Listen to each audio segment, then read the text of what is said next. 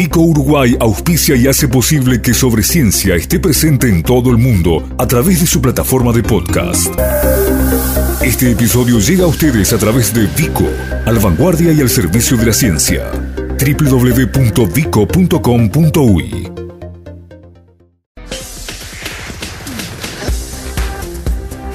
Sobre Ciencia. Aportes periodísticos para la popularización de la ciencia.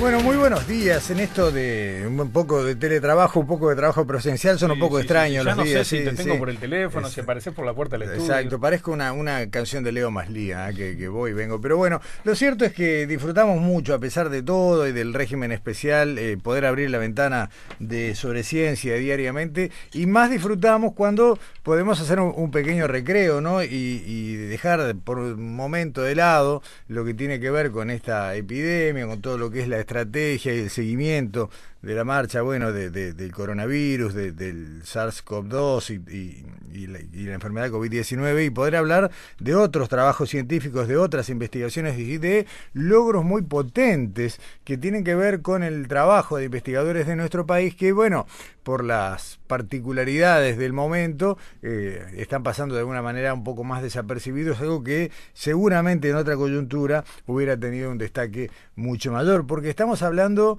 de eh, una investigación, una nueva investigación que surge del ámbito del Instituto de Investigaciones Biológicas Clemente Estable y que llega nada menos que a la portada de una de las prestigios, de las más prestigiosas revistas del mundo en neurociencias, el, Journal of Neuroscience. Eh, la ilustración de portada de, la, revista y la investigación tiene un destaque y tiene un te- eh, abarca un tema muy sensible porque avanza en lo que son las investigaciones bastante consolidadas en el Clemente Estable en cuanto al sistema nervioso central y a la posibilidad o no de reparaciones, a qué procesos se disparan cuando hay lesiones en el sistema nervioso y puntualmente en la médula espinal. Acá hay un trabajo que tiene que ver también con la investigación en torno al comportamiento de las células madres ante este tipo de lesiones y bueno, vamos a a meternos un poco más en todo esto a partir de la entrevista que presentamos ahora.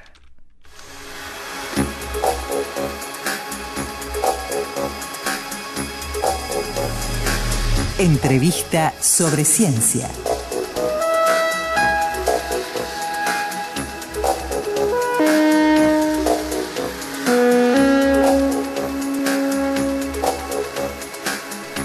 Bueno, lo que, lo que decíamos, ¿no? La introducción de esta conversación y la posibilidad de conversar. Le agradecemos muchísimo a Raúl Russo, investigador del Clemente Estable, integrante de este equipo que llegó esta publicación. Eh, Raúl, ¿estás en línea? Buen día. Eh, sí, buen día, Gustavo. ¿Qué tal? Eh, Gracias no sé por si estos minutos.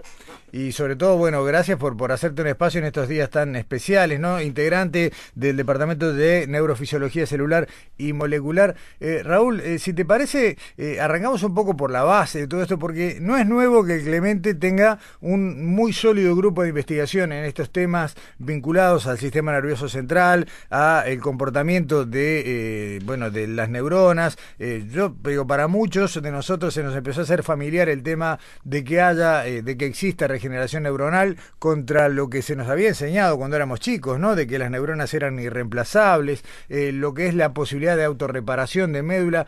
Eh, ¿Qué pasó en el Clemente en estos años o en estas décadas que se consolidó este grupo de trabajo, esta línea de investigación? Eh, bueno, está, muy bien la, introducción que, que hacías. Eh, en realidad la, la neurogénesis en el cerebro, en el sistema nervioso adulto, es un- una temática que ha tenido un auge que es bastante reciente, porque como, como tú decías en, en la introducción del tema, eh, el dogma era que en el, en el cerebro adulto de los mamíferos no había posibilidad de generación de, de nuevas neuronas, es decir, que las neuronas que se perdieran se perdían para siempre y, eso era así. Eh, alrededor de los años 60, a principios de los años 60, un investigador llamado Joseph Alt- Altman eh, muestra evidencias de, de que eh, podía haber eh, nacimiento de nuevas neuronas en, en el cerebro adulto de, de roedores y otros mamíferos, como los gatos, em, específicamente en una región de, del hipocampo, eh, que es una, una parte de, del sistema nervioso que está implicado en eh, el aprendizaje y la memoria. Eh, las investigaciones de Altman eh, fueron soslayadas durante muchísimo tiempo. Mm, la gente no, no se creyó los resultados, los criticó, les dio debilidades y, y el dogma siguió, eh, a, pesar de la evidencia de Altman, en este vigente hasta más o menos los años 80 en que otro investigador argentino, Fernando Notebohm, eh, descubre en, eh, en pájaros, en pájaros que, que cantan eh, en, una determinada región del sistema nervioso de esos pájaros, descubre la generación de nuevas neuronas. Y a partir de ahí la gente empieza a revisar ese concepto en el sistema nervioso de los mamíferos y finalmente encuentra que lo que había dicho Alman al principio de los 60 era cierto. Existen nichos de células madre en el sistema nervioso adulto de los mamíferos que generan nuevas neuronas eh, durante toda la vida. Existen dos nichos que están bien reconocidos. Uno es en esta estructura que yo les comentaba anteriormente, en el hipocampo, y otra es en una estructura que se llama zona subventricular, que genera nuevas neuronas que van a migrar hacia la hacia la corteza olfatoria. Y estas nuevas neuronas se integran a circuitos neurales que ya están funcionando y ellas se integran funcionalmente a estos, a estos nuevos circuitos. El, el hecho de, que este nuevo concepto de, de la posibilidad de que existan células madres neurales en ciertos nichos que generen nuevas neuronas Además de, el, interés per se que genera en el sentido de por qué es necesario generar estas nuevas neuronas en un sistema nervioso adulto que, ya está funcionando, genera otra cosa que tiene implicancias terapéuticas, porque eh, es inevitable eh, hacer la especulación de que si uno pudiera modular estos fenómenos, se podrían reemplazar neuronas que se pierden en distintas patologías, como puede ser un accidente, un trauma del sistema nervioso, o podrían ser enfermedades neurodegenerativas como la enfermedad de Parkinson o, el Alzheimer.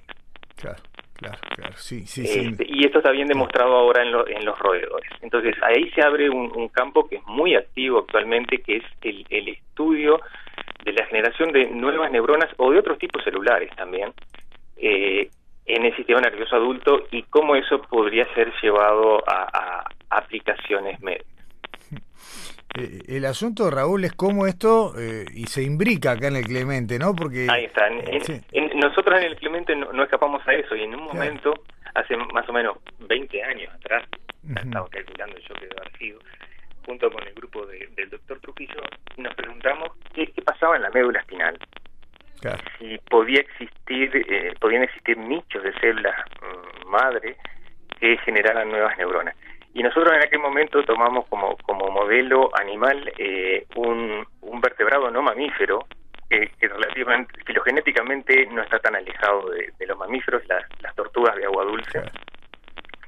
Este, y ahí mm, eh, pudimos caracterizar una, una estructura en la médula espinal que tiene características de, nicho de células madre, que es lo que se llama el canal central, que es como una especie de tubo que recorre eh, toda la, médula espinal y que deriva, y, ahí viene la, conexión con eh, esa, esa, esa imagen que yo recién de tubo, con una estructura eh, que es el tubo neural que está presente durante el desarrollo embrionario. Y a, partir de, de, las células que tapizan ese tubo neural, eh, derivan todas las neuronas y las células gliales que conforman el sistema nervioso adulto.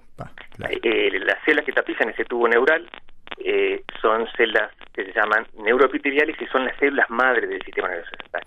Lo que es interesante es que el canal central de la médula espinal es un remanente de ese tubo neural, por decirlo de alguna manera. Y entonces lo que nosotros especulamos, y muchos otros grupos de investigación en el mundo especulan, es que esa estructura, el canal central de la médula espinal, podría ser una especie de nicho de células madre que potencialmente podría tener la capacidad de reparar los circuitos espinales dañados. Eh, Raúl, recordame, estoy haciendo memoria y creo no, no recordar mal, eh, hace unos años en una de las tantas eh, excelentes muestras de, Clemente de Puertas Abiertas, recuerdo haber visto trabajos de, ustedes, creo que de tu propio equipo, en el que, bueno, habían comprobado que en este tipo de, vertebrados en las tortugas, una lesión medular se reconstruía y recuperaba la movilidad de, de las extremidades inferiores, ¿no? ¿Es correcto? Sí, es correcto, es correcto. Eh, porque eh, nosotros, eh, el primer paso fue tratar de entender cuáles eran las propiedades de, esta estructura en,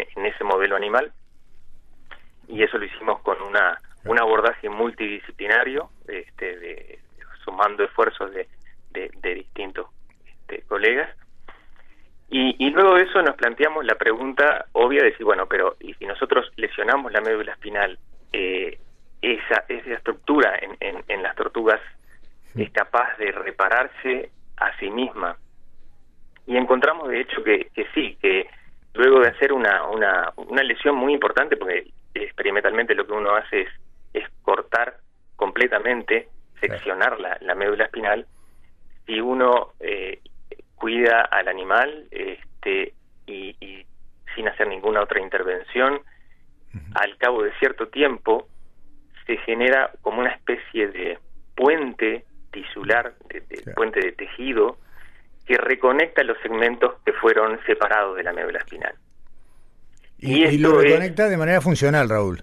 Y lo conecta de manera eh, funcional, que eso es, es lo importante. Y esa es una diferencia importante eh, de lo que ocurre en, en estos vertebrados no mamíferos y los mamíferos.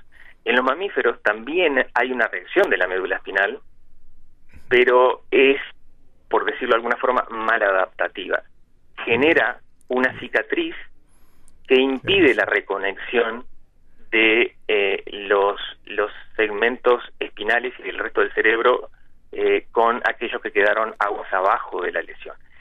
En las tortugas, lo que ocurre es que se genera este, este puente que es permisivo para el pasaje de, de los axones que están regenerando. Los, los axones son procesos de las neuronas que son los que transmiten la información de una neurona a la otra. Entonces, lo que ocurre en las tortugas es que por un mecanismo endógeno, que es orquestado por estas células madre eh, endógenas de la médula espinal, eh, se genera una, una reparación, eh, una autorreparación que es lo suficientemente buena como para permitir una recuperación funcional.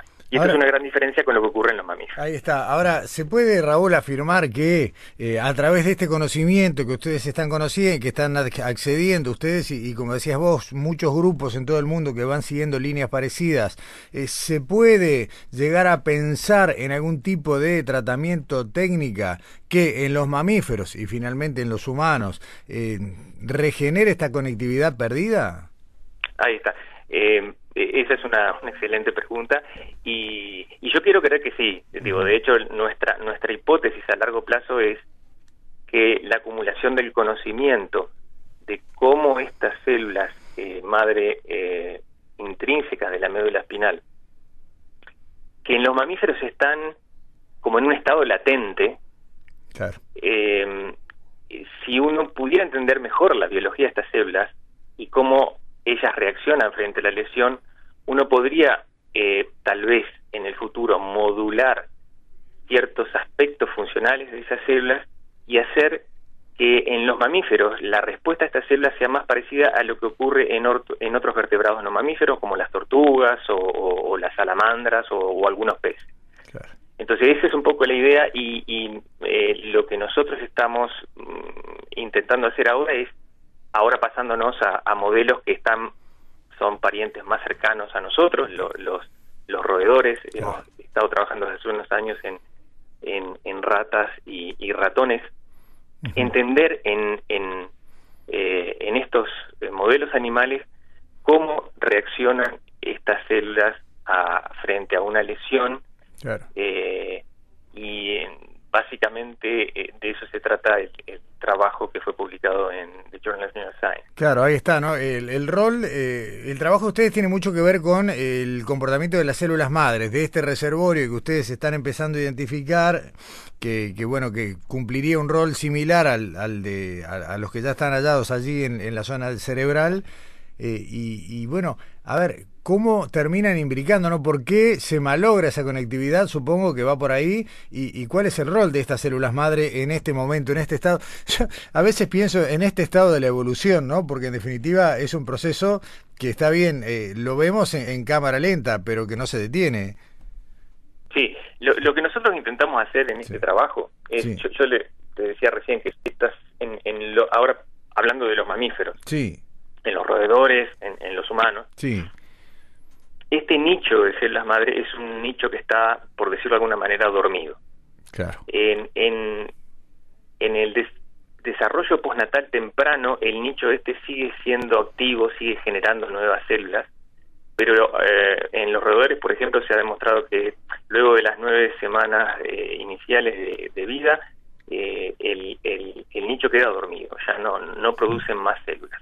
A diferencia de lo que ocurre en eh, esos dos nichos que hablábamos hace un ratito que existen en el cerebro. Perfecto. Eh, lo que ocurre en los mamíferos, igual que pasa en vertebrados no mamíferos, en la tortuga, en, en, las salamandras, en los peces, es que cuando uno hace una lesión, este nicho se, se reactiva y las células empiezan a, a generar eh, progenie, nuevas células algunas de las cuales, incluso en los mamíferos, migran hacia el sitio de la lesión. Y lo que es interesante es que algunos grupos han mostrado que estas células que migran hacia el sitio de la lesión son parte de, son digamos, lo, los buenos de la película. Hay, hay otras células que también están ahí alrededor de la lesión, que tienen un, un rol negativo, pero estas son células que tienen una influencia positiva para la la reparación de la médula, para la sobrevida de, las neuronas que pasaron la primera etapa de la lesión. Entonces, un aspecto que, es importante entonces sería potenciar la respuesta de este nicho, de manera tal de que se generaran más células o tal vez que esas células después se diferenciaran en, en los tipos celulares que estamos necesitando para, para hacer una reparación satisfactoria. Eh, en el nosotros en el, trabajo reciente lo que hemos estado intentando entender son los mecanismos que llevan a que este nicho que estaba dormido se reactive. y eso es lo que tiene que ver, el, lo que muestra el, trabajo publicado en, eh, en, la revista esta. Claro, ¿qué, qué, qué señales eh, fisiológicas, químicas o de qué tipo se disparan en el organismo para reactivar estas células que, que tienen toda la, digamos, prácticamente toda la vida esperando su momento. Eh, exacto. Lo que ocurre, lo que nosotros encontramos, te digo cuál es el núcleo de, del hallazgo de, trabajo. Eh, estas células, imagínense como el canal central, es, como una especie de, tubo, una manguera, ¿no? Sí. Y, y las paredes de ese tubo están formadas por las células, células que forman una especie de epitelio, algunas de las cuales tienen características de células progenitoras. Eh, nosotros mostramos primeramente, y fuimos los primeros en mostrar eso, en, la tortuga que algunas de estas células están eh, acopladas funcionalmente y están acopladas a través de unos canales que están en la membrana y que, y que se ponen en registro entre una célula y otra que se llaman conexones. Son como, imagínense, como si uno se imaginara una pared a la cual le metemos un tubo de PVC una pieza con otra. Eso sería lo mismo que ocurre entre las células. Y estas estructuras están formadas, son, son eh, eh, por subunidades que se llaman conexinas. Estas, las conexinas, como, como imagínense como las, las, este, eh, las barras de, un barril, forman un canal. y, y, esto en, nosotros lo encontramos en, en la tortuga inicialmente. En la tortuga yo les contaba, este nicho está activo durante toda la vida.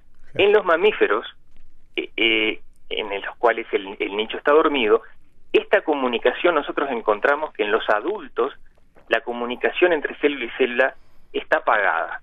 Las células no se comunican entre sí a través de esta vía. A diferencia de lo que ocurre en animales inmaduros, incluso en mamíferos.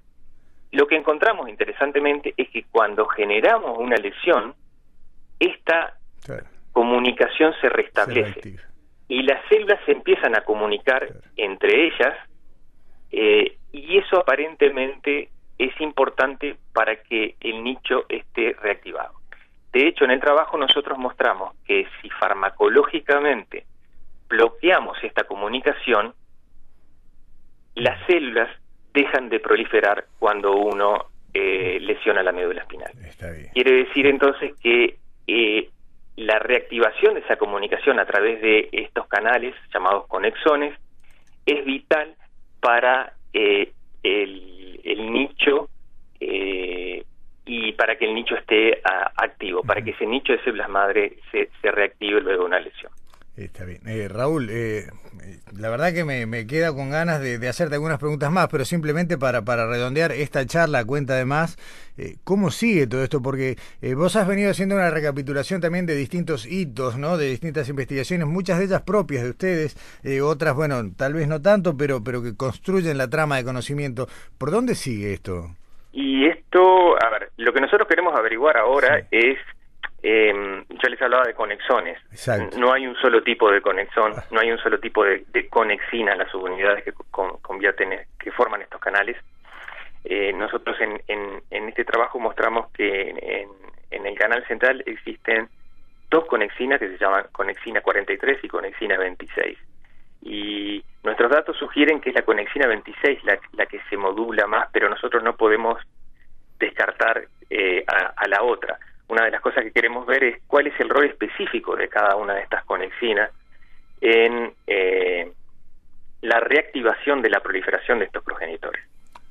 Y, para ello lo que necesitamos es un abordaje experimental distinto que elimine estas conexinas específicamente de, las células que tapizan el canal central, cosa que es imposible de hacer eh, en forma farmacológica.